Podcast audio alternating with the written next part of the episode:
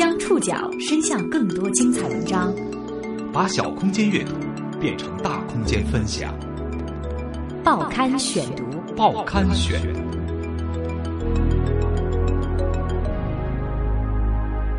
把小空间阅读变成大空间分享，欢迎各位收听今天的报刊选读，我是宋宇。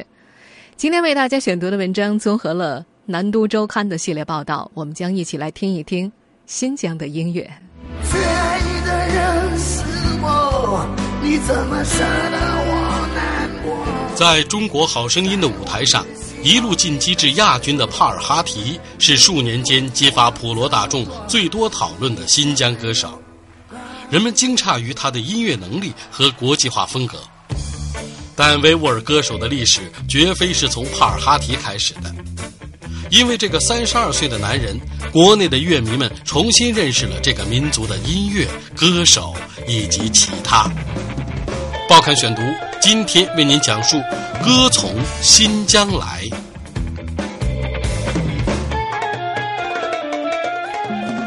在中国好声音的舞台上，维族歌手帕尔哈提给人的印象是质朴、真诚、硬汉气。声音嘶哑而有爆发力。哇！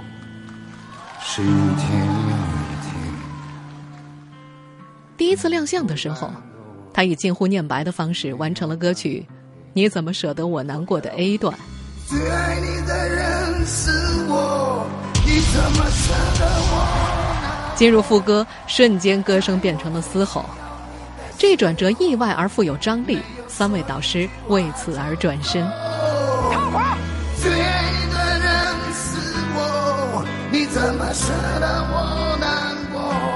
作为这场竞技中最核心的评判标准，帕尔哈提的嗓音被抱怨不够悦耳，不少观众批评他失声跑调，像吃了沙子一样。还有人评价他刻意的低八度，尾音往下掉，诸多语气词，失声暗哑，声带裂开。乐评人尔蒂认为，帕氏的声音。高逼格，这么说暗含的意思是曲高和寡，他不一定能够被普通观众所接受。不过，当音乐被视作艺术，小众不一定是坏事。在这个进行到第三季、开始显露出审美疲劳特征的选秀节目里，帕尔哈提诠释音乐的方式像一股清新的空气。这是帕尔哈提第一次唱中文歌曲。他是被邀请来的，在海选之前，节目组曾经通过电话、信件、微博私信等方式联系维吾尔、哈萨克等民族的资深音乐家，包括艾斯卡尔、科尔曼等人，希望他们能够推荐适合参赛的新疆歌手。艾斯卡尔透露，节目组提出请求时就提起要求多推荐几个新疆的维吾尔人，但是帕尔哈提并不在。艾斯卡尔和科尔曼的推荐之中，今年四月前后，节目组奔赴新疆寻找参赛人选，有意给舞台增加异域风情。在这次的找寻之旅当中，他们在一家餐厅意外发现了驻唱的帕尔哈提。当然，这届参加海选的维族歌手也不止帕尔哈提一个人。专注于推广新疆音乐的德威龙文化公司，就向《好声音》推送了旗下的一批新疆歌手。哈提引起了人们的注意。台上不善汉语，异域来客显得寡言羞涩，同时真挚。他感人的家庭故事打动了观众，包括他为逝去父母所写的维语歌曲。帕尔哈提在与队友王卓的 PK 赛当中，帕尔哈提获胜，却不肯让导师汪峰举起他的手以示胜利。因为赛前王卓一句一句的为自己解读歌词，帕尔哈提认为胜利来的不公平。真不公平，我觉得，因为他没有下我我下去，真的，就是没有他，我怎么能唱这些歌曲？这一细节，连同他的那句“我没有梦想，是梦想来找我的”一起，让人们记住了他。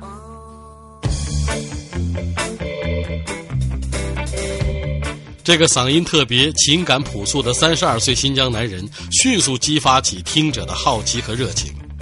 他被人们喊为“老帕帕叔”，当观众顺着那几首唱得并不顺溜的中文歌曲为切口，进一步了解他本人时，却发现他在登上舞台前早已是成熟的音乐家，受到西方音乐界的肯定。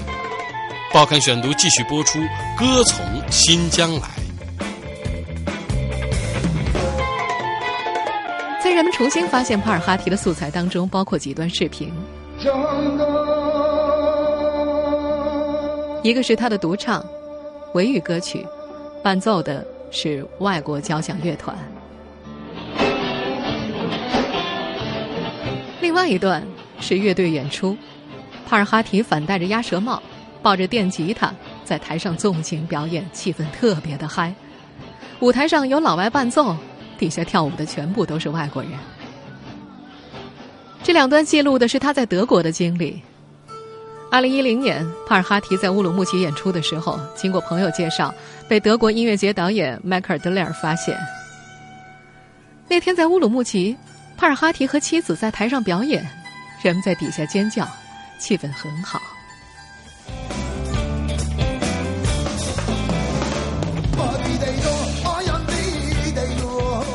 那天，帕尔哈提演唱的是一首来自新疆南部的维吾尔族传统歌曲《刀郎木卡姆》。他把歌曲改编成了摇滚版本，异常特别。传统音乐和摇滚乐的结合非常新鲜，令人兴奋，那是一个转折点。而迈克尔·德雷尔也正是被这首歌所打动的。导演向帕尔哈提和他的乐队发出了音乐节的邀请，之后酸奶乐队成为德国奥斯大布鲁克东方节的常客。在音乐节上，德国的观众会尖叫着帕尔哈提的名字，用摇滚明星的礼遇对待他。帕尔哈提的行政助理说：“其实他们不懂歌词，也深爱他的歌曲，他们甚至能够唱他的歌。嗯，我的一些朋友的孩子听过他的歌，就学会了几首。”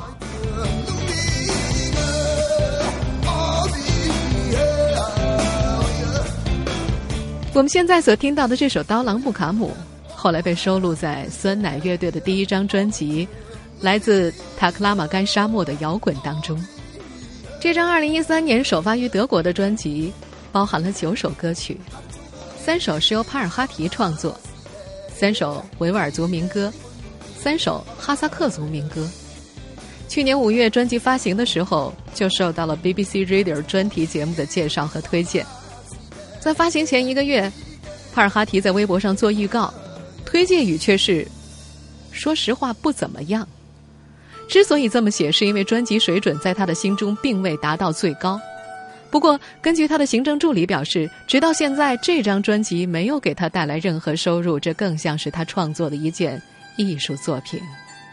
据说这张专辑十一月份会在国内发行，虽然目前国内还没有销售。但是这张专辑连同他在德国、法国、荷兰、土耳其等地的演出经历，帮助他被更多的歌迷和更大的市场接受。这些被发现的过往，改变了帕尔哈提在《好声音》舞台上的面貌。除了学员，他还是一名成熟的音乐家。争议的声势渐小，帕尔哈提得到了更多的认同。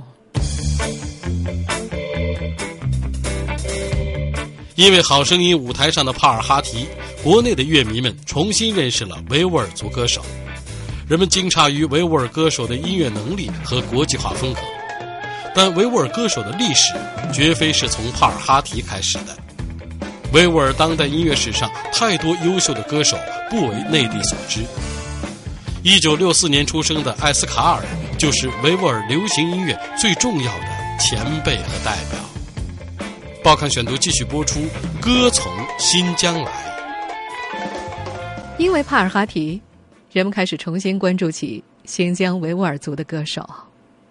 埃斯卡尔，一九六四年出生于喀什，在乌鲁木齐长大。这个有着苍凉野性嗓音的高个长发男人，在上世纪八十年代末就因为跳 disco 和演电影红遍新疆。上世纪九十年代初期。在新疆破天荒的连办三场个人音乐会之后，他到了北京，成了众多北漂摇滚乐手中的一员。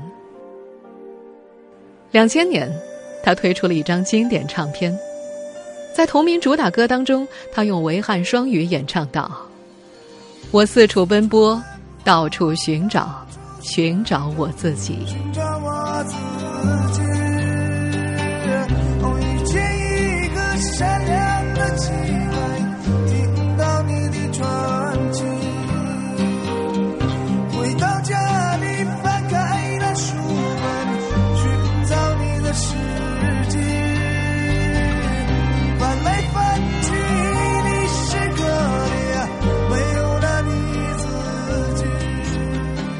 埃斯卡尔的个人史几乎完整体现了新疆维吾尔流行音乐的发展史。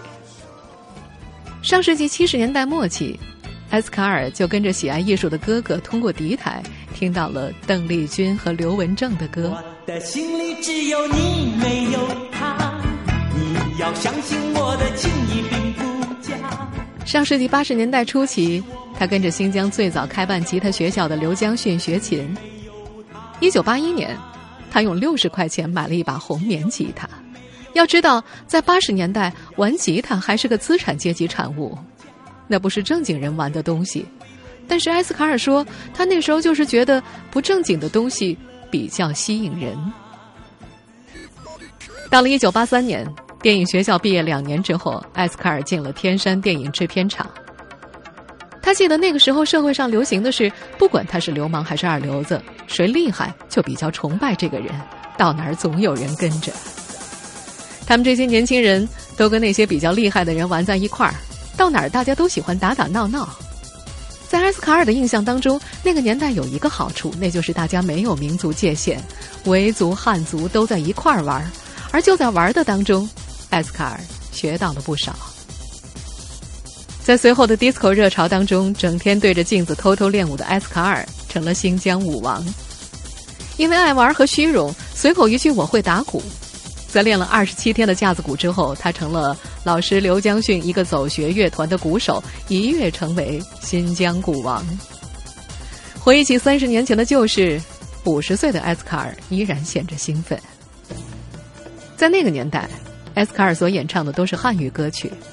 他的父亲是新疆文化厅的领导，从小生活在文化厅大院的埃斯卡尔上的是汉语学校。小时候在家里，父母讲维语，埃斯卡尔讲汉语。那时虽然他和别人也说维语，但是说的不是特别好。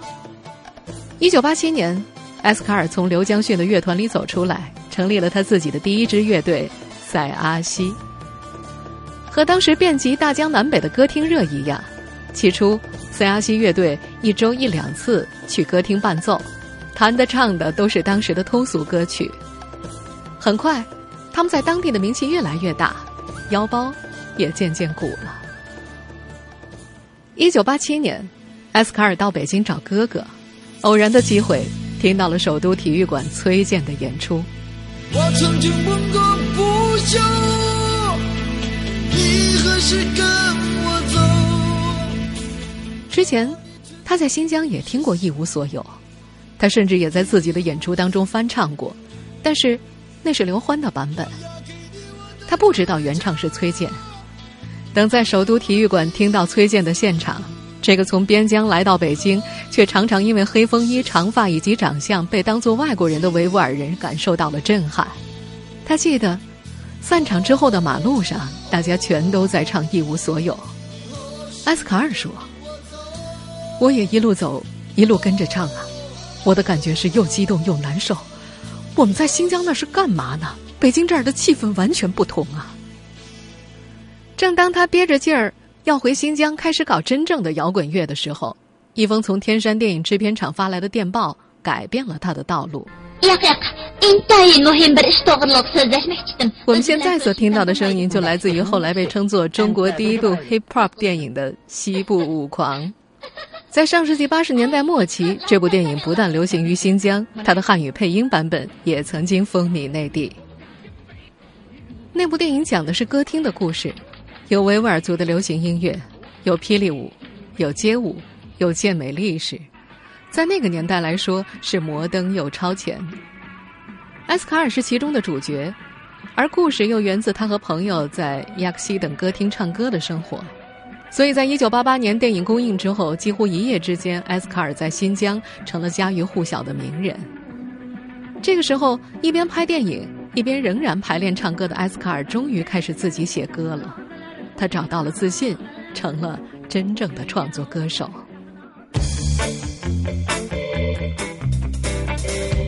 无论是摇滚乐，还是强烈的批判意识，埃斯卡尔这一代的新疆音乐人认为，这和他们一九八零年代的经历密切相关。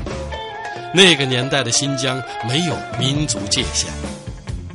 报刊选读继续播出，歌从新疆来。前段时间历史转折中的邓小平热播的时候，埃斯卡尔追着看。他觉得邓小平那段时间太伟大了，改革开放那段时间太伟大了，新疆特别缺这个。上世纪八十年代的新疆，没有民族界限。年幼时候的艾斯卡尔和汉族孩子玩在一块儿。他向汉族的吉他老师刘江训学琴。他说：“那个年代那么和谐，那种和谐非常真实，非常自然，大家没有界限，在一起开开心心的。”一九九一年，新疆历史上第一场个人演唱会举办，连演三天，主角是艾斯卡尔。因为要通过演出审查，他用维语翻唱了《东方红》，尝试过关。却也用维语翻唱了罗大佑的《亚细亚的孤儿》。巨大的成功之后，埃斯卡尔选择了北漂，前往北京寻找真正的摇滚圣地。他的乐队名字也改为了灰狼。埃斯卡尔说：“我和崔健是同龄人，但是我和他不同的感觉在于，他是在北京，我是在新疆。一九九一年我们在北京见面，他说：‘埃斯卡尔，你干嘛到北京来？’”我要是在新疆，我才不来呢。但是我也可以这么说呀，还是因为北京的文化，我觉得到北京有一种感觉，呼吸都那么放松啊，太舒服了。那时候我觉得我太爱北京了，那个年代的北京真好啊，真的，那些人也好。当时的埃斯卡尔迷恋着西方样式的摇滚乐，排斥维吾尔族的传统音乐。他说。嗯，在新疆的时候，我对民族的东西不是特感兴趣。刚开始唱歌，我连我们维族最熟悉的那个节奏都不用啊，我排斥，觉得这些东西都太落伍了。我要现代的东西，我要革命，我要这个年代应该有的东西。那个时候就没有去想那么多呀，也没有那么多民族的概念，谁是维族啊，谁是汉族啊，没有这个概念的。也是在那年，他接受新疆媒体的采访，在回答记者关于穆卡姆的看法的时候，他说他自己不喜欢没有变化的穆卡姆。很多人骂他，但是在他看来，穆卡姆是宝藏，但是不应该维吾尔族所有的音乐都变成穆卡姆。他觉得维吾尔族的音乐要往前走。一直到了一九九四年九月，在马克西姆餐厅参加演出，埃斯卡尔与崔健先后登台。听他现场演唱的崔健说：“埃斯卡尔，你的音乐太好了，特别有民族的感觉。”那刻，埃斯卡尔却愣住了。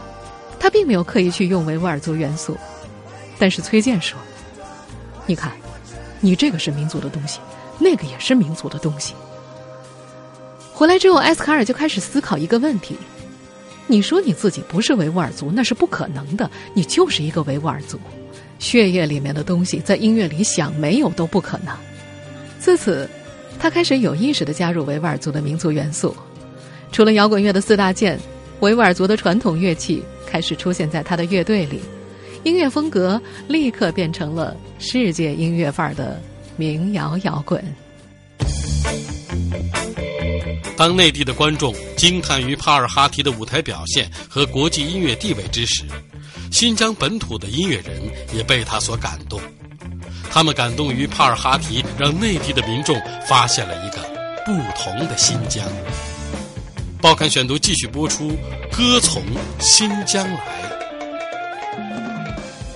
在新疆，知名的歌手当然不止唱响《好声音》舞台的帕尔哈提，以及我们这会儿提到的艾斯卡尔、艾赫买提江、努尔满买提、科尔曼。等等等等，维吾尔当代音乐史上有太多优秀的歌手不为内地人所知。无论北漂还是留守，这些维吾尔族歌者的音乐始终流着民族的血液，坚决而笃定地扎根在那个有着萨特尔、谭波尔、热瓦普的土地上。埃斯卡尔今年会发行他的新专辑《世界音乐风格》。他说他自己确实很怀念上世纪八十年代的新疆，因为觉得那个时代太伟大了。埃斯卡尔八十年代末拍的《西部舞狂》，直到现在还会有很多小孩子看到这个片子询问他：“大哥，你们那时候那么开放啊？那时候没有人问你有没有戴围巾，没有人问你去不去做礼拜，没有人管不管你留什么胡子。”没有人极端的，埃斯卡尔则回答他们：“没有，更别说什么恐怖分子了。”看到自己的老乡帕尔哈提的成功，也让埃斯卡尔等新疆本地音乐人很感动。埃斯卡尔的好友歌手科尔曼说：“嗯，他的实力是他的做人，他能够通过三分钟让内地人重新认识维吾尔族人。”不过科尔曼也说。他更希望他们这些歌手能够传递另外一些东西，文化的东西。他还表示，如果政府想要宣传民族大团结，通过帕尔哈提这样的榜样最为直接。维吾尔族青年看到这样的榜样，他们会自豪自己的民族有这样的牛人。更年轻的孩子就会有梦想，他们就会想：我为什么要拿一把刀子呢？我为什么不能够拿一把吉他呢？然而，和艾斯卡尔一样，科尔曼也认为。现在的文化部门没有真正意识到新疆的文化，他表示，他们以为找几个代言人、形象好的人，给他们放到央视一个正面的舞台上唱一首《掀起你的盖头来》，就是民族团结了，不是这样的。这个秋天，一直密切关注新疆局势的艾斯卡尔，在和田举办了一场演出，演出现场，保安不让老百姓进入内场，只能够隔着老远观看。艾斯卡尔就在麦克风里广播：“前面坐着的都是当官的，或者能够买得起票的人。我十年来一次和田，那么多老百姓想听我们的歌，听不着死了的都有啊。”他让场外的人全部都进去，进去了才开唱，唱到最后，全场都在跟着跳舞。当地的书记后来对埃斯卡尔开玩笑：“埃斯卡尔啊。”你看，我们做了多少工作都不起作用，听你的歌，老百姓就跟着你跳啊！我们应该把维稳的钱给你一点儿。埃斯卡尔的回答是：不用，我们这个民族音乐和文化就流淌在血脉里，不会断的。你把老百姓的心摸清楚，去了解他的心，你就会知道他为什么这样，究竟哪里做的不对。你们要有这种态度，新疆的事情。就会变得很小。听众朋友，以上您收听的是《报刊选读》，歌从新疆来，我是宋宇，感谢各位的收听。今天节目内容综合了《南都周刊》的系列报道，我们下次节目时间再见。